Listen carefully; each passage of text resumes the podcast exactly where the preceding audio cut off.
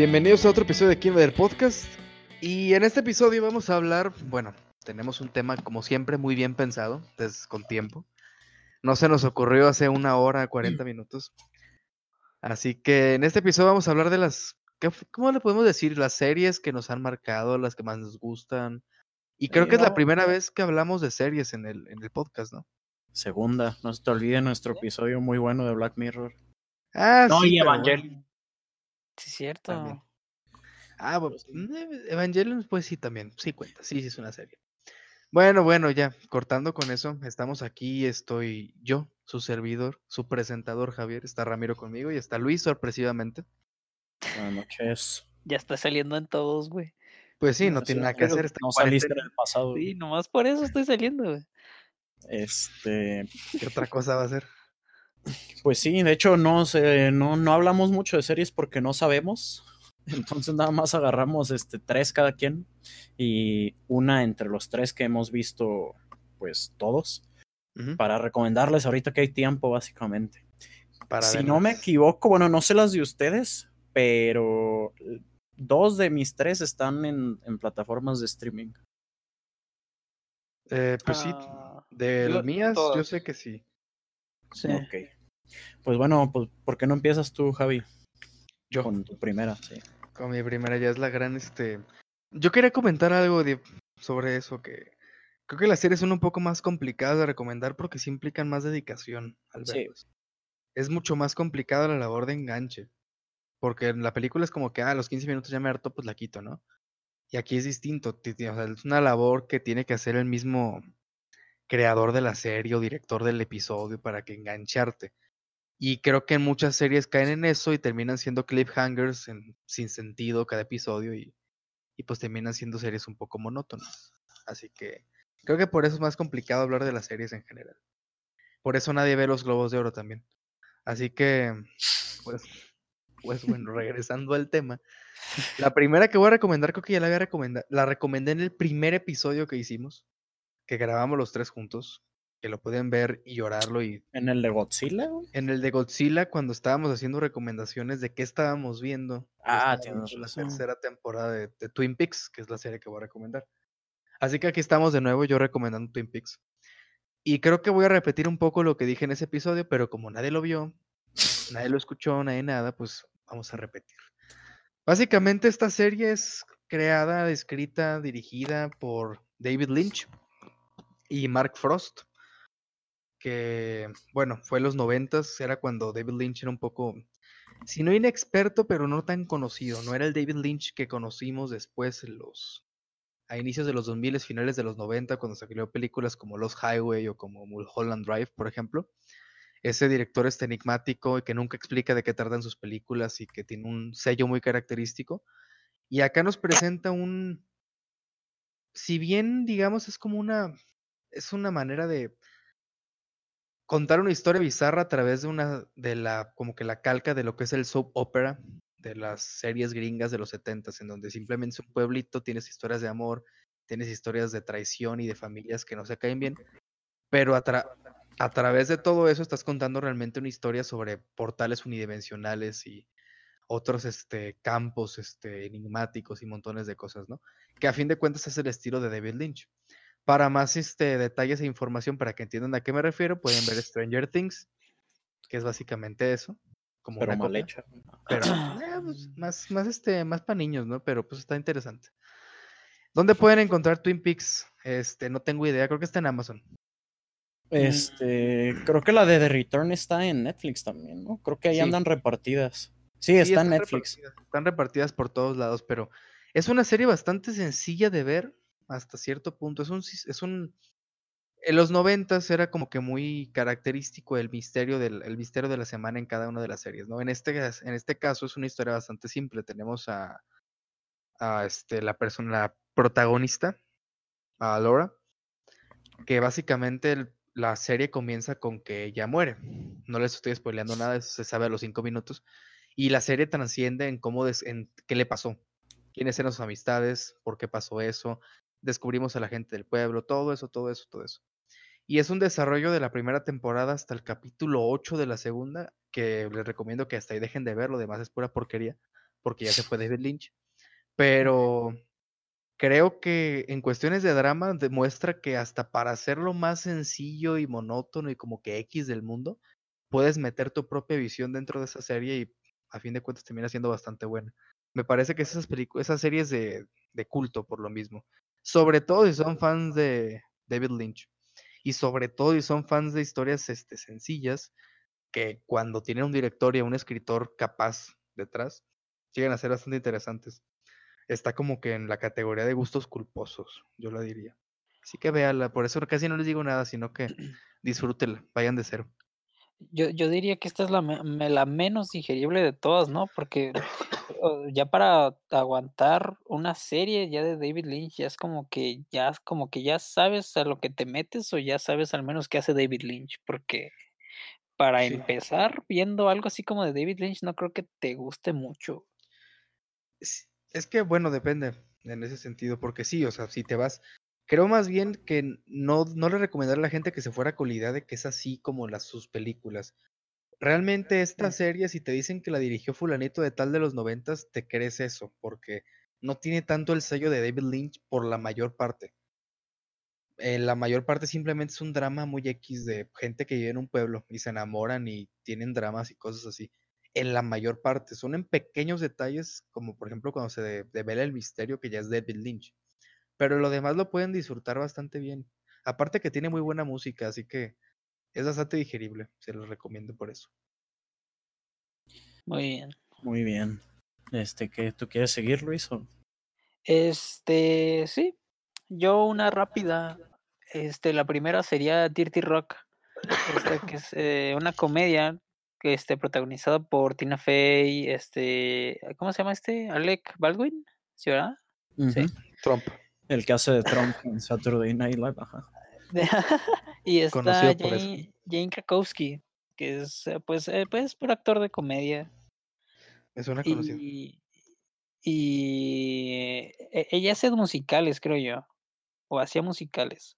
Bueno, este sale también en Unbreakable Kimmy Schmidt. Pero bueno, esta serie yo la puse aquí porque por el proyecto tal cual, no como la serie de lo que involucra. La, la, serie va de, de una productora de comedia de televisión y pues las relaciones que tiene dentro del estudio. Pero a mí me gusta recomendar esta porque era cuando Donald Glover alcanzó el pico de lo que quería hacer este güey, porque estaba en Community y era de que pues ya, ya ubican todo el, el cast de, de Community. Este, todos tenían ya sus proyectitos, pero Donald Glover era como el que quería aventarse de todo, ¿no? Y a ver qué le salía. Y era como que tenía esta visión artística el güey, de que le, estaba ya dando todo, le estaba dando música, le estaba dando a, community de, actor y dijo, ah, pues déjame escribo también una pinche, una pinche serie y ahí salió el Dirty Rock y es una de las series de comedia, de comedia que más recomiendan allá en Estados Unidos. Aquí en México es muy poco popular. Aquí más bien como que se reconoce un poquito más a The Office que van por más o menos por ahí. Esa y Parks and Rec. Pero sí, o sea, yo recomiendo esta porque es accesible ya que está en Amazon Prime. Y chéquenla, o sea, para que vean cómo es. Ya, ya no es sorpre ya no es nadie underground, este Donald Clover. Ya todos saben, al menos de Childish Gambino, o lo han visto alguna película, no sé. Y pues para que vean en lo que empezó y, y cómo terminó, vaya. Muy bien. Este, sí, ya dijiste que está en Prime, ¿verdad? Sí, está en Prime Video. Perfecto. Pues bueno, a ver, siguiendo yo, continuando con las sitcoms, yo voy a recomendar una que se llama The Good Place. Esta, para empezar, está en Netflix porque pasa el caso como tipo Better Call Saul, que en Estados Unidos la produce AMC, pero Netflix compró todos los derechos de manera internacional. En este caso estás de NBC la creó este Michael Schur, que también este es, fue escritor para The Office y co-creó Parks and Recreation.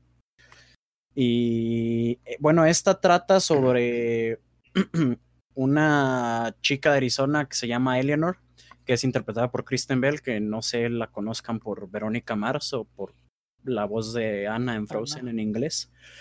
Este, que un día eh, despierta y le avisan que está en el otro mundo, que es el buen lugar, es el cielo básicamente, y cómo funciona es que tienen un sistema de puntaje cuando vives en la Tierra y cuando mueres, dependiendo de tu puntaje, vas o al mal lugar o al buen lugar. Y el buen lugar es básicamente un vecindario con lo que quieras, o sea, con lo que te puedas imaginar, todo te lo dan. Y como ya dije, es una sitcom, pero yo esta la quería recomendar porque no es como la típica sitcom que simplemente la sigues viendo porque te interesan los personajes y ya, o sea, porque te caen bien. Por ejemplo, a mí también me gusta mucho Friends o How I Met Your Mother, que son buenas, pero realmente no te interesa mucho la, la historia, o sea, estás viendo porque, ah, ¿en qué los van a meter esta semana? Bla, bla, bla. Pero en el caso de esta sí se pone muy interesante y de hecho me sorprendió mucho que llega un punto en el que hay un, este, hay una, un suceso en la trama que dices, ok, otra serie se hubiera aventado, incluso una de drama se hubiera aventado toda una temporada en, en esto que aquí pasó en un episodio. Y fíjate, y para recomendársela a Javi, a ver si ya me hace caso, esta se las he estado recomendando un rato también. Esta trata mucho por el hecho que trata con la otra vida y así, ah, trata mucho con la filosofía. Y de hecho, en algunas, eh, tiene algunos, este, como cameos, por así decirlo, de filósofos y tal. Y también, es- también la recomiendo porque se acaba de terminar este en enero y solo son cuatro temporadas de 13 episodios cada una, entonces te la avientas rápido en esta cuarentena. Rápido.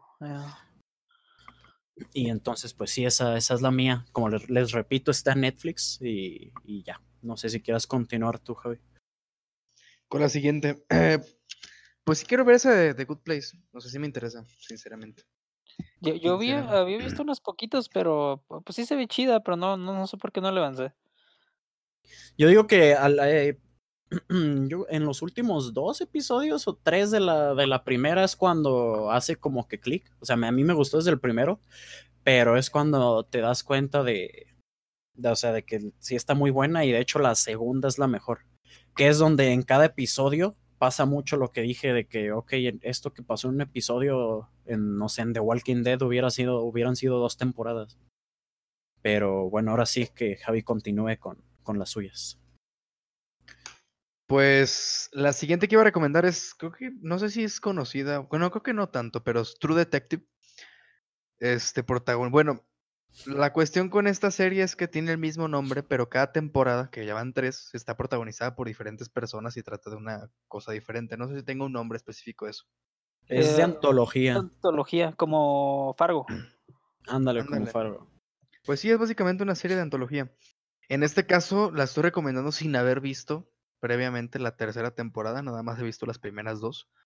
Pero más que nada recomiendo esta serie por la primera temporada, que creo que es la que más le Sí. puede gustar a todos, porque es la que menos opiniones divididas causó, es la que puso en los reflectores como que a, a lo que involucraba, digamos, al el nombre True Detective en esta cuestión. ¿Y de qué trata? Bueno, es una serie, digamos, policíaca, si la podemos definir y solamente en una cosa, este, protagonizada por este Matt McConaughey y Woody Harrelson y es dirigida por este tipo que no sé cómo se llama, no sé si te acuerdas tú, Ramiro. Este, Woody Harrelson. No, este, la que él la dirigió, el Gary, Gary Fukunaga, creo que se pidió una cosa. Ah, Kari Fukunaga, el, el que va a ser director de, de Bond. ¿Sí? Sí, es el director de la nueva. Ah, mira, no sabía. Qué buen cinéfilo. Ah, ya ves, aquí tenemos datos interesantes. Datos interesantes. Bueno, él es el director, que por cierto, él iba a ser el director de la película de It, la de eso. Las últimas dos que salieron antes de que llegara Andy Muschietti. No sé por qué no lo terminó dirigiendo. Creo que fue por cuestiones de De conflicto de intereses, sí, ajá, de creatividad. Pero bueno, regresando a esta serie, la primera temporada protagonizada por, como dije, Matthew McConaughey y Woody Harrelson, digamos, no me quiero ver muy, muy simplón en el sentido de decir que es horror Lovecraftiano, pero a fin de cuentas combina bastantes elementos de horror que, solamente, que se combinan con elementos, por ejemplo, de detectives. Y eso me gusta bastante porque la serie no solamente es una pequeña historia de detectives, sino que se torna muy oscura, se torna muy profunda, digamos, hasta filosófica. Se nota el peso, no solamente actoral, sino este de guion, que tiene la serie, que creo que es algo, a mí al menos es algo que me gusta bastante cuando estoy viendo una serie, que si bien sí disfruto las sitcoms, me gusta más cuando voy a tomarme la molestia de ver tres episodios, ocho episodios de algo, que estamos hablando de más de ocho horas, el hecho de decir, ok, esto está muy bien escrito, está muy bien dirigido.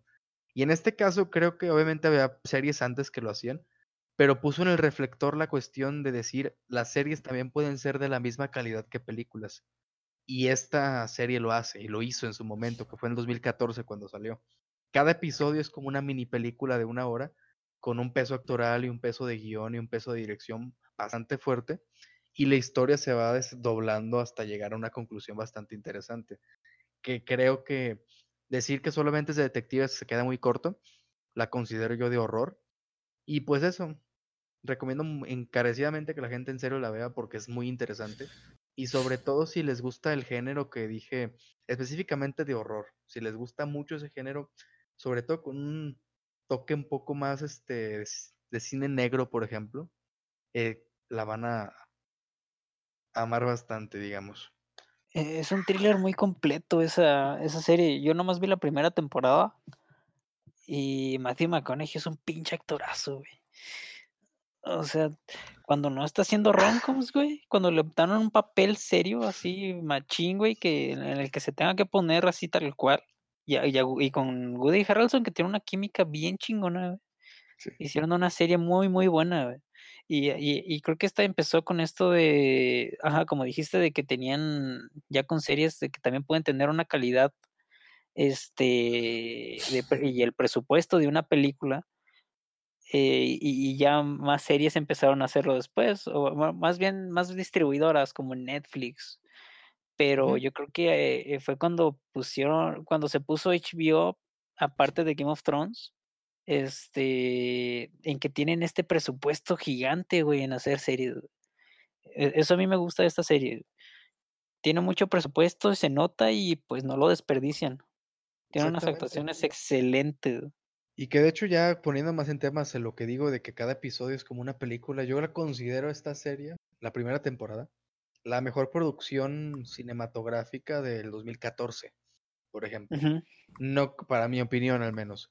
Si combinamos los, este, que son nueve episodios, nueve, ocho episodios creo, según recuerdo, si los combinamos en una sola producción, digamos, en, de nueve, diez horas, a fin de cuentas creo que sí es la mejor producción de 2014 tanto por la historia como lo que mencionas del peso actoral que tiene la serie y lo demás. Y sí, como dices, también es un, fue un precursor muy, muy grande de lo que después haría Netflix, el hecho de decir, esto también puede ser este, una manera de contar una historia cuando es muy larga. Por ejemplo, cuestión que me gustaría ver en otras, este, por ejemplo, otras este, historias, digamos. Sí, o sea, de Winter Soldier es de 2014. pues hasta fue, lo dirás de broma, lo dirás de broma, pero está ahí. Este.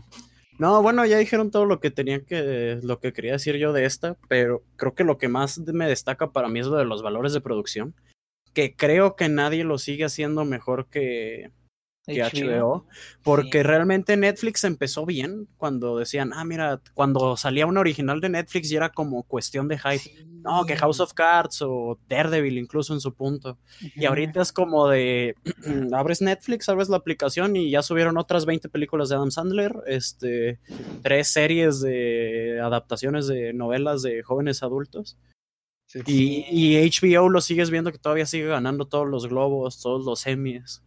Y ese es el tipo de serie que pueden esperar con esta. Porque siguen haciendo como que a poco. Ajá, es lo que es lo que se refiere con calidad contra cantidad, ¿sabes? Netflix saca un chingo de series, tiene un putero que, que dices, no sé de qué va a ser esta, jamás la voy a ver en mi vida. Y pasas muchísimas así en, en, en, la lista de Netflix, pero acá en, en HBO ves tantas que dices, no, pues no sé con cuál empezar. O sea, tienes Westworld, tienes Game of Thrones, tienes True Detective. Son muchísimas. No, y lo peor con Netflix es que te arriesgas a sus cancelaciones. Este. También. E, eso me pasó con una que también quería comentar. Pero bueno, ya. A mí me pasó con todas las de Marvel. Bueno, no. no, nada más Daredevil se, Sí. Se, se, merecía otra temporada, pero bueno, yo creo que todas las de Netflix son un tema entero. Sí, son un tema que bueno, revisarnos un poco, creo que sí lo siguen haciendo. Hace poco estaba viendo la de The Haunting of Hill House, creo que se llama la serie. Sí, No lo he visto. la de. ¿Cómo se llama el director de. de Doctor Sleep? Mike Flanagan, ¿no? Ajá, es de McLaren. Y sí, en ese sentido, sí, es un ejemplo ahí de lo que, similar, guardando las, las diferencias, pero lo que mencionamos aquí, el valor de producción que puedes contar una historia que es larga, que es compleja, la cuentas en, una serie porque cada episodio tiene valor de producción de una película. Situación que me gustaría ver, por ejemplo, en historias un poco más alargadas. Yo, en lo personal, creo que lo mencioné en el episodio de It, hubiera preferido que la hubieran hecho una serie y no una película o dos de tres horas cada uno, sino una serie de 12 episodios, cada uno con valor de producción como estas, por ejemplo. Pero eso es otro tema, como dices. Este, ¿quieres continuar, Luis? O... Este, sí. Ah, va, va. Am, la siguiente es otra de Donald Glover, pero esta ya la escribió, pero no la dirigió. Si no eh, se dan cuenta, Luis es fan de Donald Glover. Del, del Guanaba Island. La, la, la de Dirty Rock se las, se las, eh, se las dije porque les digo que fue con lo que empezó. Estaba bien morro este vato. Cuando le escribió y le sacó para una serie de no sé qué tantas temporadas y vale un chingo la pena, da mucha risa y tiene unos actores muy buenos. Pero esta de acá es Atlanta. Esta es, este, la escribió él, eh, la actúa él, pero la dirige, ay, este mismo de Guava Island, ¿cómo se llamaba este? Rihanna. Espérame. Ay, Hiro. Murai, Hiro Murai, ya. Hiro Murai, este, mm, los dirige casi todos, pero e- esta serie yo la, yo la recomiendo no tanto por el tema del hip hop, es, es, es el tema principal, el básico es de hip hop, este, de cómo Donald Glover es este representante de su primo, que es el que quiere serse el rapero. Pero lo, lo que me gusta de esta serie es que tiene, es de las poquitas de la actualidad donde está la comedia negra. O sea, no la he visto tal cual en una, alguna otra serie últimamente, no sé ustedes. Este, ¿a qué te refieres con negra? ¿Con irreverente? Ajá. O sea, pueden sacar unos casos que eh, van a lo político, pero no tanto como para, para sacarle como algún fin o un provecho, sino nomás para mostrarlo y ya. Y, y, el- y es lo que me encanta de este güey, o sea, sabe utilizarlo todo perfectamente y con el cast que, que tiene está, está más que perfecto, que es él, Brian Tyree Henry y la Kit Stanfield. Y está Sassy Beats, que es la que, la novia del Joker, por la que más este, la recuerdan, pero pues aquí sale y aquí tiene un papel protagónico. La novia del Joker, ¿cuál? Margot Robbie. ¿Cómo? ¿De qué ¿Cuál- hablas? ¿Cuál novia No, no, Rooney Mara, ¿no? Rooney Mara. ¿no? Joker. No, no, no, no, no, no, no, no, no, no. ¿Cuál novia, cuál novia del Joker, güey? De, de la, pe- la película, güey, la, la, su novia fantasiosa. ah. Sassy Beat, la de, la de Deadpool, güey. La de Real Me. Ándale. Is literally me. güey. Este, mm, esta película, esta película, esta, esta serie es muy buena. La recomiendo muchísimo. Por si quieren ver otra cosa que no sea de, de, de puros blancos, como es puro Friends o no sé. Amigos. Este, aquí, le, aquí se lo toman todo muy, muy de risa y pues se toman estas series de bajada igual. Pero lo hacen de manera inteligente, ¿sabes? O sea, no, no tienen chistes a lo idiota. Donald Glover sabe lo que escribe. Este, la música está muy buena, tiene situaciones muy chidas. ¿Tiene risas grabadas? No, a ver. este. Me y pues recuerda a Seinfeld, por ejemplo. Ahora que mencionas eso. Seinfeld. Ah, también es bien blanca, pero bueno. Este, creo que esta solo tiene dos temporadas, sí, solo tiene dos. Y ya están en Netflix las dos aquí en México. No sé en Estados Unidos, pero bueno, aquí está. Y está en producción la tercera como para 2025, ¿no? Sí. Pues, eh, si bien nos va. Este, ah, claro, claro, este, recordamos que este es contenido creado en cuarentena, entonces si sonamos más psicóticos de lo normal, es el encierro. No han visto The Shining. Este, ¿y quieres decir algo más de esta o? Este, véanla. eh, es de las que más valen la pena. Se la pueden echar en, en un, en un día.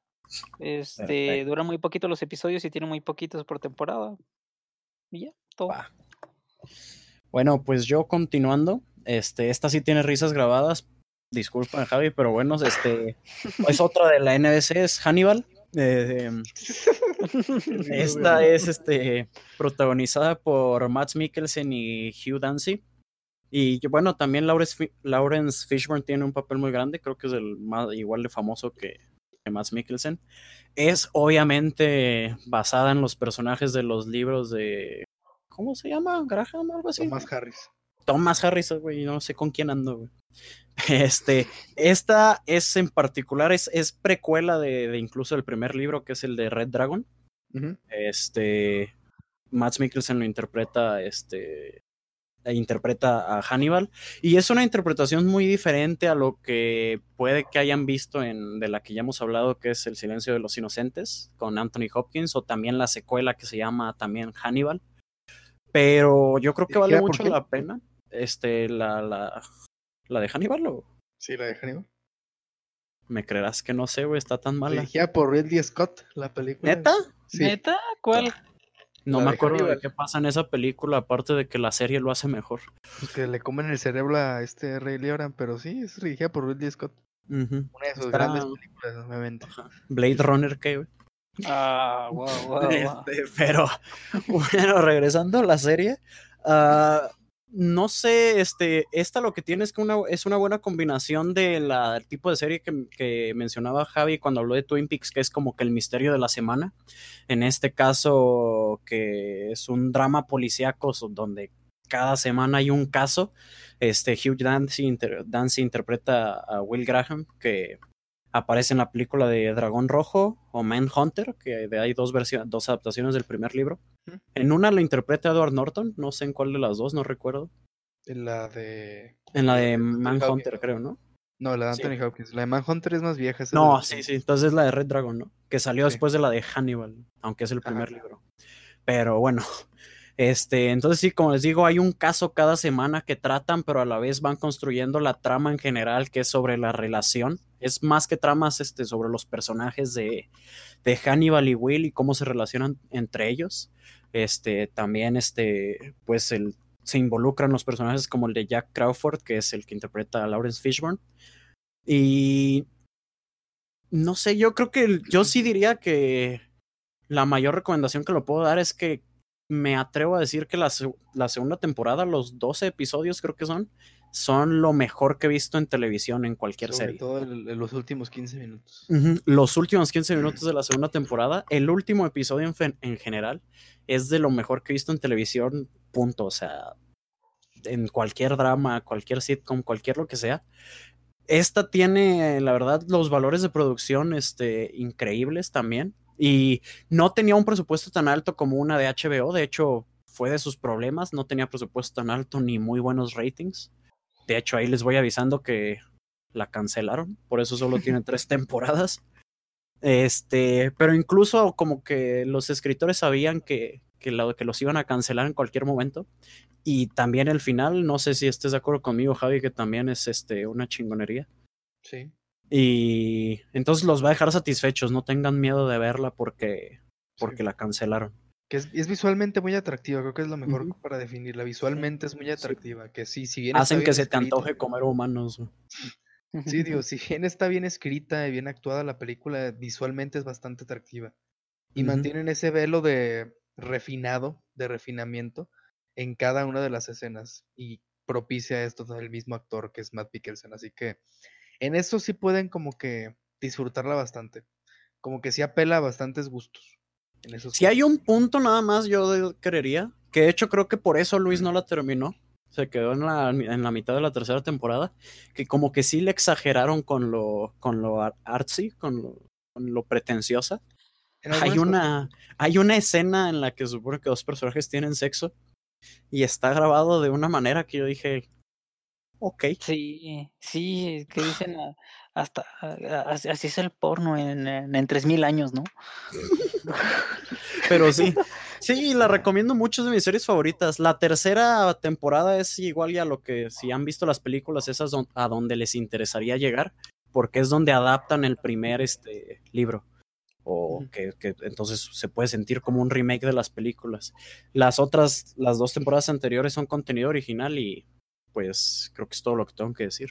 Ah, y que está en Netflix también. Sí. Está en Netflix. Este, Matt Mikkelsen es una pinche maravilla. Este, su actuación aquí es. No, no, no puede ser. Cuando, Es lo mejor que ha hecho, creo. Ajá, cuando lo confirmaron de que iba a estar en Doctor Strange, yo me hice unas pinches ilusiones. Neta, no se la saben. Yo, yo, yo, yo recé todas las noches diciendo, ojalá no la caguen, güey. ¿Y cómo se llamaba su personaje en Doctor No, Strange? ni me acuerdo, güey. ¿Cómo se llamaba su personaje en, en Rogue One? ¿También? Se llama Papá de Felicity. Jones, güey. Fíjate, de- en Doctor Strange sí me acuerdo que se llama Caecilius, güey, pero no en Rogue One sí es Death Who? Star Man, güey. No, yo no me acuerdo, güey. El arquitecto, güey. Ay, pero sí, bueno. Este, y, y sigue haciendo trabajos bien vergas, güey. O sea, lo que le dieron el premio a mejor actuación en un juego, güey. O sea, Ey, en Death Stranding, ¿no? en Death Stranding, en este de Hideo Del, Kojima. del David película- Lynch de los juegos. güey. Ah, ¿Qué te pasa? ¿Cuál vas a decir? ¿La de The Hunt? Sí, la de The Hunt, Sí. que también está en Netflix, que también se la recomiendo. Que si bien es un papel un poco más sobrio, porque la película en sí es un poco más seria, mucho más dramática y densa, sí también se lo recomiendo. Ya si se quieren, porque seguramente va a pasar cuando vean Hannibal, se van a interesar en quién es este tipo, por qué roba pantalla, por qué es lo que hace. No importa quién esté en la pantalla o qué esté pasando, él roba pantalla inmediatamente que se presenta. En lo que esté diciendo, lo que esté haciendo, si esté cocinando o caminando, tiene presencia en la pantalla. Y eso ayuda mucho porque a fin de cuentas es el protagonista. Y es lo que Así es. No pasa desapercibibido. Así que se van a entretener viéndola. La recomiendo bastante, así que es una buena recomendación. Va, pues creo Que pues, bueno, vato que chingue su madre, que chingue su madre Scott Derrickson por desaprovecharlo en Doctor Strange. ¿Quién? Ah, el director de Hellraiser Rising o qué chingados. Hellraiser, sí. la- La 5, güey. El 5. exorcismo de Emily Rose, güey. Esa es la mejor que tiene, yo digo, güey. Bueno, Doctor Strange está entretenida. Eh, porque chingue su madre, güey. Que ya vi Inception, güey. Bueno, ah, ya estamos hablando de, de Selva Mágica, güey. Ya, por favor, regresa. Este. mm, Ah, sí, pues, recomendación la última, la mía, la más oculta. Una serie que, que sorpresivamente, yo no soy mucho de series, creo que lo he mencionado bastantes veces en el podcast, me dan hueva.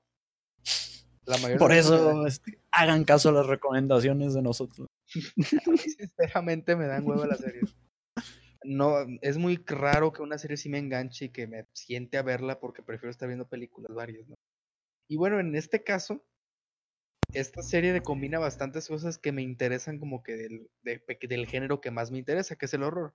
Estoy hablando de la serie Supernatural, que la pueden encontrar en Netflix, no, en Amazon, Netflix ya la quitaron. Pero bueno, son 15 temporadas de 22 capítulos. No, güey. Gracias. güey. Que como vamos a estar encerrados como un año. Ya Y sea. creo que poquito más, o sea, porque son algunos de 24. Más y me- básicamente son episodios. Es una sitcom, pero sí dura Ajá. 40 minutos, ¿no? Dura 40, sí, dura 50 minutos, de hecho. Como arro, güey. No. Sí, Sí, de hecho es de la 50 misma minutos. cadena. No, de- con de de la razón. CW.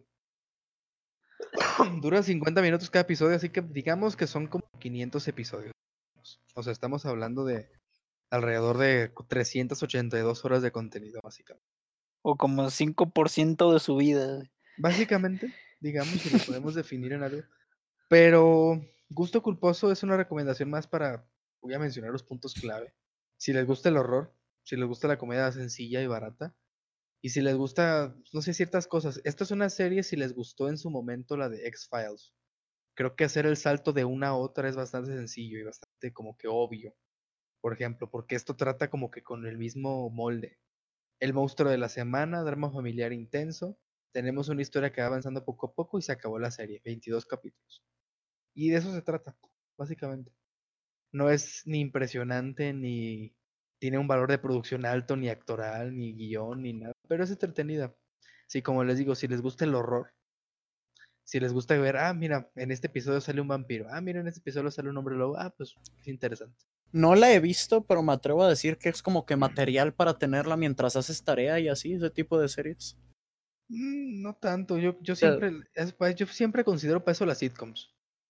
Bueno, también. Pero es que bueno, yo, por ejemplo, no voy a mencionar cuál serie por respeto a mi persona.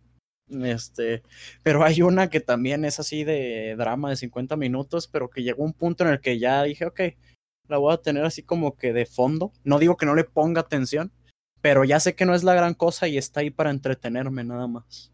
Pues sí, es que no sé, al menos ta- tal vez es mi perspectiva.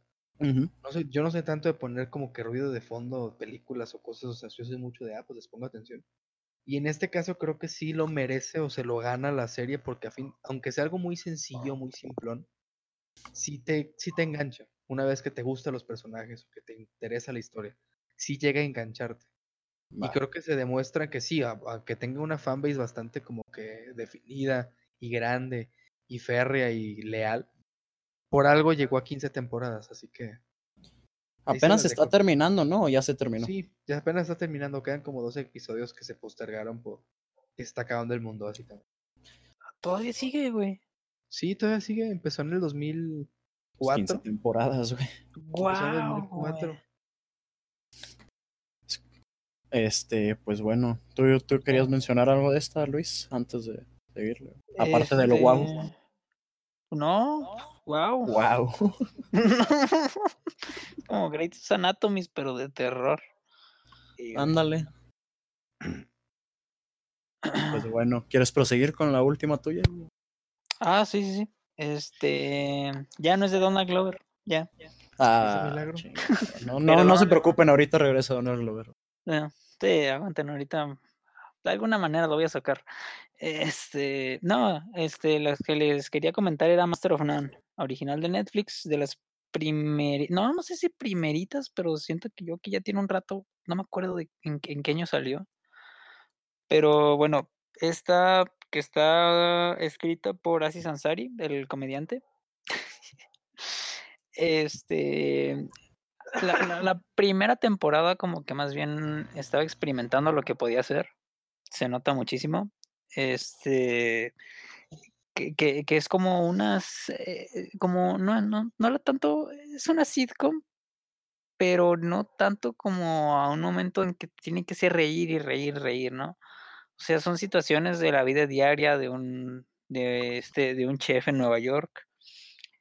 Y a mí me gusta este también por el, la- el tipo de comedia que tiene, que es como en Atlanta, pero no tan descarado, que es también de, hay muchas series ya de, de, de- gente blanca, ¿por qué no, por no mezclarle, no? Así, ¿por qué no poner de diferentes etnias? Este, este, el, el, persona, el personaje, el principal es, es de la India, tiene su mejor amiga que es lesbiana y es de color, o sea, me, me mezcla, mezcla muchísimas cosas y tiene este, este, situaciones muy divertidas. Y a mí me gusta mucho más la segunda temporada porque es cuando ya se puso en modo mucho más serio. Y tiene muchas referencias al cine italiano que es de los 60, 70. Llega a hacerle homenajes a Antonioni y a Fellini y eso para mí es más que bienvenido. O sea, está, muy bueno como lo hace y la cinematografía también está espectacular en esta serie, sobre todo en la segunda temporada y pues, pues nada, dura, muy poquito. Tiene nomás dos temporadas y pues eh, fue en 2017 cuando salió la última y muchos se las están pidiendo, pero pues como que este güey tiene otros planes. Va. No, yo la verdad nomás vi el primer episodio de esta y lo abandoné. No estuvo malo, pero no me atrapó mucho. Sí he querido, sí he querido darle otra oportunidad. Es que siento que la primera temporada de esta es como la de Boya Horseman, ¿sabes? Que nomás yo fue en esa fue en ese tiempo en que Netflix estaba sacando como ahorita, o sea, pendejadas que no creen que pueden atrapar mucho a la gente. O sea, sino más como de situaciones y como que un poquito como que más de culto, pero esta, cuando le agarres cariño se pone muy, muy divertida y pues está, está, está muy bonita, se me hace Me muy bonito que. La segunda es la por la que vale más la pena. Sí, la segunda. Va. ¿Tienes algún comentario, Javi? Que, que la veré, la voy a poner en la lista. No la va a ver, güey, no la va a ver. A, ver, muchachos que nos escuchan, ya sabemos que este güey nos está mandando la chingada completamente Sí. cuando nos dice eso. Ya teníamos un tema y lo cambiamos a esto de las series porque no vio las películas. Es cierto, es que es, tan- es que me van a deprimir si las veo. No les vamos a spoilear qué películas son, pero me voy a deprimir, estoy muy sensible. en Sí, ese va a ser el episodio del suicidio colectivo. sí Espéranos espérenlo. la siguiente semana. Lo siguiente. Este, Pues bueno, ya para terminar yo con mis tres, voy a recomendar una que estoy seguro que la, si, si la logran ver, porque bueno, esto primero no está ni en Netflix ni en Prime, creo que esta sí la tienen que buscar este, En otros medios. en otros medios, como siempre, yo no digo cuáles. Este, pero incluso si la buscan, estoy seguro que la van a abandonar. Es Doctor Who. En particular, me voy a concentrar en el reboot de 2005 y que hasta la fecha sigue al aire. Porque para quien no sepa, esta serie realmente tiene desde 1963, la cancelaron en los 80s y regresó en 2005. Entonces, si de verdad les gusta, tienen prácticamente 50 años de contenido casi para, para chingarse. Pero regresando a, a la- al core de la serie, al concepto, es sobre un alienígena que se llama el Doctor. Bueno, no se sabe su nombre real, no es relevante. Que viaja por el tiempo y el espacio en una cabina de policía, este, en un- en una cabina de teléfono policíaca este, llamada TARDIS. Yo creo que hasta ahí reconocerán muchos y hasta ahí se les queda su conocimiento de, de la serie. Lo interesante de esta, pues obviamente es sci-fi, pero se preguntarán cuánto, cómo tiene tantos años este, al aire y es porque el doctor tiene una habilidad, su raza tiene una habilidad que se llama regeneración, que es básicamente un pretexto para que la producción pueda cambiar de actor cada cierto tiempo. Este, por ejemplo, entre los doctores modernos tenemos, yo creo que el más conocido es David Tennant. Es el mejor, ¿no? Te cuento. Ajá, aparte que es el mejor. Que muchos lo conocerán, supongo, por este ser el villano de la primera temporada de, de Jessica Jones. Por salir en Harry Potter. Ajá, ¿Sale en por Harry salir en Potter? cinco minutos en Harry Potter. No, cinco Este, minutos es mucho, güey. No, no sale tanto, güey. Por eso se sale como dos minutos, güey. Ah, bueno. Sí, ya te entendí, te Pero entendí tiene un que me habías dicho central. Pero tiene un personaje importante, de hecho. Este. También tienen a Matt Smith, que ese güey en que ha salido. Ah, ese es Skynet humano en Terminator Genesis. Un peliculón. ¿Quién? Este. Matt Smith. Es el que sale Ah. en la de, de Crown, ¿no? También. Ah, Sí. sí, sale en The Crown, sale. También Si ya- alguien vio, si alguien vio Orgullo y Prejuicio y Zombies, que está entretenida. Este también sale ahí. Y pues bueno, esta es como que por eso se logran que, que corra tanto la serie. Y la verdad, esta es mi serie favorita, pero sí les va con la advertencia de lo que van a ver. Si, por ejemplo, si empiezan con el primer episodio de 2005. Uf, uh, creo que es el está- güey. Sí, no, no, no. Para mí el filtro es el segundo. Si superas el primero, Ah, es sí, el segundo. En el segundo hay una escena utilizando una canción de Britney Spears, Spears que cuando yo la vi dije, ok, voy a ver esta serie completa. Este, pero sí, no sé si ubiquen, creo que esta está, es aún más desconocida que Doctor Who, pero voy a poner el ejemplo. Creo que Javi sí la ubica, este, una que se llama Perdidos en el Espacio. Este es del 65. El, esta ¿Es un serie. remake? Ajá, y hay un remake de Netflix que nada que ver, no me gustó mucho. Pero, y que quise mencionar original porque es una, es un sci-fi muy, este, que no se toma muy en serio, más que en ciertos momentos. Eh, no es como un sci-fi que puedas ver, este, por ejemplo, en que me voy a ir al extremo con 2001 de Kubrick. Eh, aquí, o sea, son alienígenas que se nota que son trajes y está un güey adentro como si fuera el Doctor Simi. Este, doctor, sí, hay- en, los, en la primera temporada también hay una raza que su poder es echarse pedos. Eh, entonces, son ese tipo de cositas, pero si se les hace charming, disfrutables, es como ver Star Trek. ajá, Ujú. ajá, es- son como cosas que si, si las disfrutas y sabes aceptarlas por lo que son, valen mucho la pena. Y de vez en cuando llegan unos episodios que la verdad sí los pongo entre lo mejor que he visto en televisión. Este, hay uno en la tercera temporada que así he logrado que dos o tres personas empiecen a verla. La abandonaron porque no todos los episodios son de esa calidad. Pero gracias a ese episodio sí consigo que varios la vean. Este, creo que Luis sabe de cuál estoy hablando. Entonces sí, por eso la recomiendo mucho. Hay mucha cantidad que ver. Este, Entonces, y, y, e incluso en sus peores momentos está lo suficientemente entretenida como para tenerla ahorita que, como, como ya dijimos, tenemos mucho tiempo porque estamos en, en nuestro encierro. Y ya, sí, la, la, la, la clásica no se las recomiendo tanto porque esa sí es más pesada de ver, pero... Y difícil de conseguir, o sea... Sí, sobre todo en... No, está fácil porque es tan vieja que a la BBC ya no le importa mucho que la pirateen. Eh, ah, otra cosa, es británica y, y orgullosamente británica en cuestión de cómo tratan la cultura y tal. Este, entonces también puede que ese sea un filtro para mucha gente, aunque creo que a la mayoría les, les, les, daré, les va a dar igual, o incluso les va a agradar. De hecho, creo que esta le podría gustar a varios fans de la franquicia preferida de Luis, que es Harry Potter. Harry Por lo mismo que Harry Potter también es este, muy británico, obviamente. Entonces tiene como que ese mismo eh, charm. Y pues sí. Esta Luis la abandonó, pero. El, el libro más famoso del, de los últimos 100 años. De hecho, uh, ya vamos a acabar esto rápido porque. Tiene que renunciar al podcast. Este Doctor Who vale mucho la pena, pero es la, la de, la que se, de, la que se, entiende de que muy, no mucha gente la ve y por qué. Se entiende por qué. Uh -huh. La voy a ver, la voy a ver. Oílo. Sí. Y otra cosa con esta es que no, no es más conocida porque la BBC la, la, la, ha regado mucho con su plan de distribución. En Estados Unidos es relativamente famosa porque, bueno, existe la BBC América pero te sales de estos dos países que son este, Gran Bretaña y, y, Estados Unidos y aquí la han transmitido en México como en cuatro o cinco canales que yo me he enterado y nunca dura más de una temporada en ningún canal. Entonces, uh -huh. si a alguien le interesa, no se pierde. Y creo que ahorita, por ejemplo, solo la pueden rentar de manera legal. Obviamente son los medios que recomiendo. Eh, en Cinepolis Click y los precios de Cinepolis Click para series son una payasada. Entonces, sí, es, muy extenso hablar de esta serie. Me podría aventar incluso un episodio entero, pero.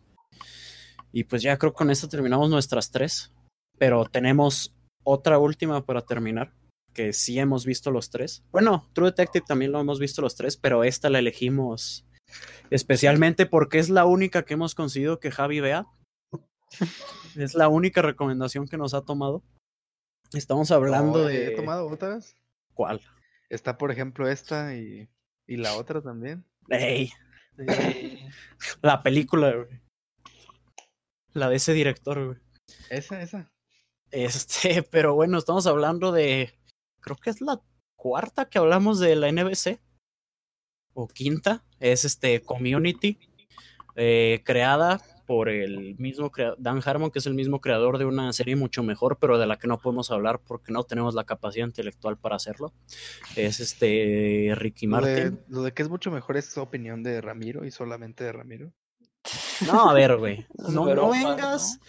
Wey, pero, este, mira, güey. No es mi culpa que tu cerebrito de filósofo no le alcance para comprender el genio de Ricky Martin. ¿Sí? y hablando en serio, o sea, Rick Martin, Rick and Martin, perdón, este, está chida, pero sí, a mí también me gusta más este Community. Esta trata sobre siete personas, este, una de ellas es, regresamos a Donald Glover. Oh, Donald Glover. Este, que entran a un community college, que cómo lo describirían un equivalente que entienda, que, que entienda una audiencia de aquí. Es que aquí no existe eso, ¿verdad? No, no existen. Pues son como lo dejé, básicamente. Sí, de hecho, las universidades de, de aquí son lo que ah, para allá son community college. Ajá. Porque, por ejemplo, lo que más se distinguen es que no se quedan a dormir. No, no viven ahí. No hay, ajá, no hay campuses tan gigantes como para, para uh -huh. vivir ahí y dejarlos en deuda a todos. Este, pero bueno, este es un cast muy diverso. También este, yo creo que otro, el más famoso aparte de Donald Glover, es de Ken Jeong, que muchos lo reconocerán por su papel en la trilogía doctor, de... Ajá, por ser doctor y su papel en la trilogía de, de Hangover, la, las mejores películas de Todd Phillips. Este. Y pues bueno, no sé qué quieran decir de esta, porque ya, ya hablé mucho yo. Yo se las recomendé a los dos. Um, para atraparlos así nomás, bueno, rápido, eh, muchos episodios los dirigieron los Rousseau. Y Para- los que viven abajo de una piedra no saben quiénes son los Rousseau, pues este, dirigieron unas Los películas del Padrino. indie, ajá, unas películas indie allá en los setentas, este, se llaman Los Avengers. sí, pues dirigieron Este, sí. este, las de Capitán América y del las cine. últimas dos. Ajá. Las de Capitán Sí. América, las últimas dos, y las últimas dos de Avengers. Este, que utilizan a personajes de Community en cameos. O sea, ya que vean Community van a ver. Ah, de Este, hecho, creo que también conocida por audiencia latinoamericana es este. Ah, Helen, de Drake y de Drake y. Josh, este, y Beth Nicole Brown sale aquí, también tiene un papel este, principal. Sí, esta, esta serie, yo creo que, bueno, no sé qué quieras decir tú de ella, Javi, ya voy a empezar yo otra vez. güey. Por favor, habla, güey. de esta serie, pues fue una recomendación bastante grata que me hicieron los dos. Me la hacían bastante. Que la viera y que la viera y que la viera. Y sinceramente, algo que me No pasa mucho con a las. No, algo- que me pasa mucho con las series gringas es que veo los pósters y se me hace como que lo más monótono y aburrido y como que gringo del mundo y no me interesan. Por ejemplo, ahorita, sinceramente, ahorita que está diciendo este Luis, la de Theory Rock, es como de, no mames. Sí. Pues sí, Pero es, un póster- es de sitcom. Ajá, es un póster, pero seguramente si comienzo a verla me va a gustar. Me está pasando, por ejemplo, con la de Parks and Recreation. Comencé a verla y es como, ah, mira, me gusta bastante. Y igual me pasaba con el póster. En este caso, como no ubicaba a nadie de los que estaban, este, en...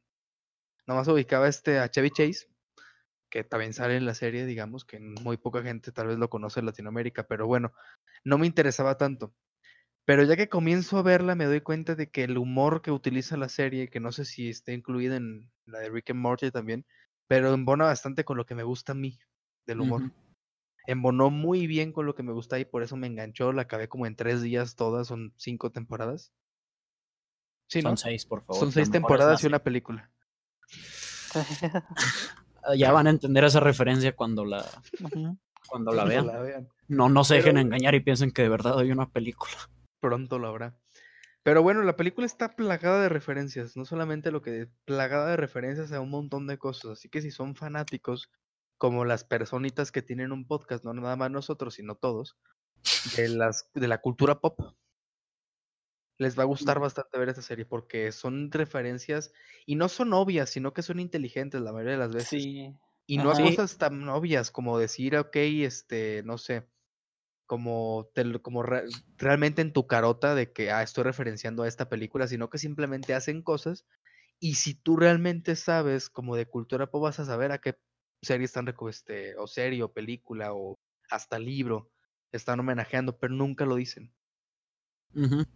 No, incluso cuando lo dicen, cuando lo hacen obvio, sigue siendo la mayoría de las referencias que hacen son al beneficio de la historia o de los personajes. O sea, jamás pasa como en otro tipo de humor referencial que es hacer referencias porque puedes, básicamente. Como The Big. Bang Theory, ¿sabes? Es con la que más este, la puedo comparar en lo que es bueno y en lo que es malo, güey. Porque The Big Theory como que tiene que sobrevivir de referencias, pero referencias a lo estúpido, güey, que ni siquiera tienen gracia, nomás para hacer la referencia y que esté ahí, pero que no aporta nada. güey. Y, y es lo, lo, todo lo contrario en Community, lo hace de manera inteligente. Este, en situaciones que si las puedes poner las referencias, no, no forzarlas completamente.